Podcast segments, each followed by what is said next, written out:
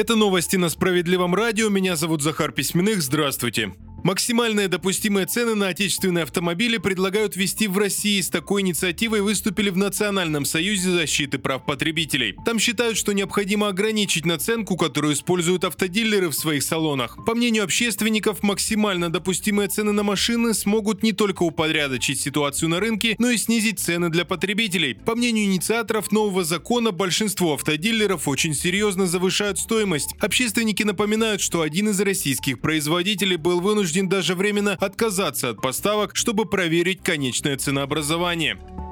Повышение пенсии анонсировали в социальном фонде, причем сразу два раза за год. Правда, речь идет о 2025 году. Министерство труда разработало параметры индексации страховой выплаты для неработающих пенсионеров на ближайшую трехлетку. Согласно документу, в 2025 рост выплат будет происходить в два этапа. Сперва 1 февраля и на 5 с лишним процентов, а потом 1 апреля на почти 4 процента. Добавлю, повышение в следующем 2024 году также должно произойти. Сразу сразу с 1 января на 5,3%. Новость уже прокомментировал депутат Госдумы от партии «Справедливая Россия за правду» Дмитрий Гусев. Он назвал такую индексацию недостаточной и просто смешной. По мнению парламентария, реальная инфляция выше, а значит и размер пенсии должен быть больше.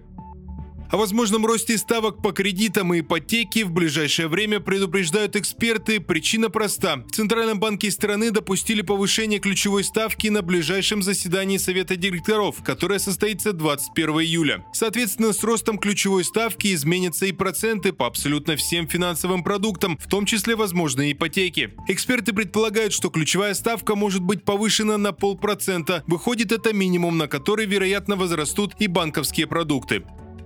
Выпуск продолжит новости Центра защиты прав граждан, на этот раз история из Волгограда. Там Софья Бабаянц решила узнать подробности о своей пенсии, страховой стаж и пенсионный коэффициент. После ответа от соцфонда поняла, что ей не засчитали целых три года работы, а это реальные деньги. С просьбой помочь добиться справедливости женщина обратилась в Центр защиты прав граждан. Специалисты изучили документы и выяснили, что смутило чиновников. Якобы незаверенное исправление и отсутствие сведений об одном увольнении. Оказалось, что запись версии об увольнении не могло быть, ведь женщину просто перевели на другую должность. Юристы центра собрали все доказательства и составили исковое заявление в суд с просьбой засчитать три года трудового стажа. Они же представляли интересы заявительницы на всех заседаниях. Суд принял доводы и встал на сторону Софьи Бабаянц. Отделение соцфонда обязали включить три года стажа. Очередная победа Центра защиты прав граждан.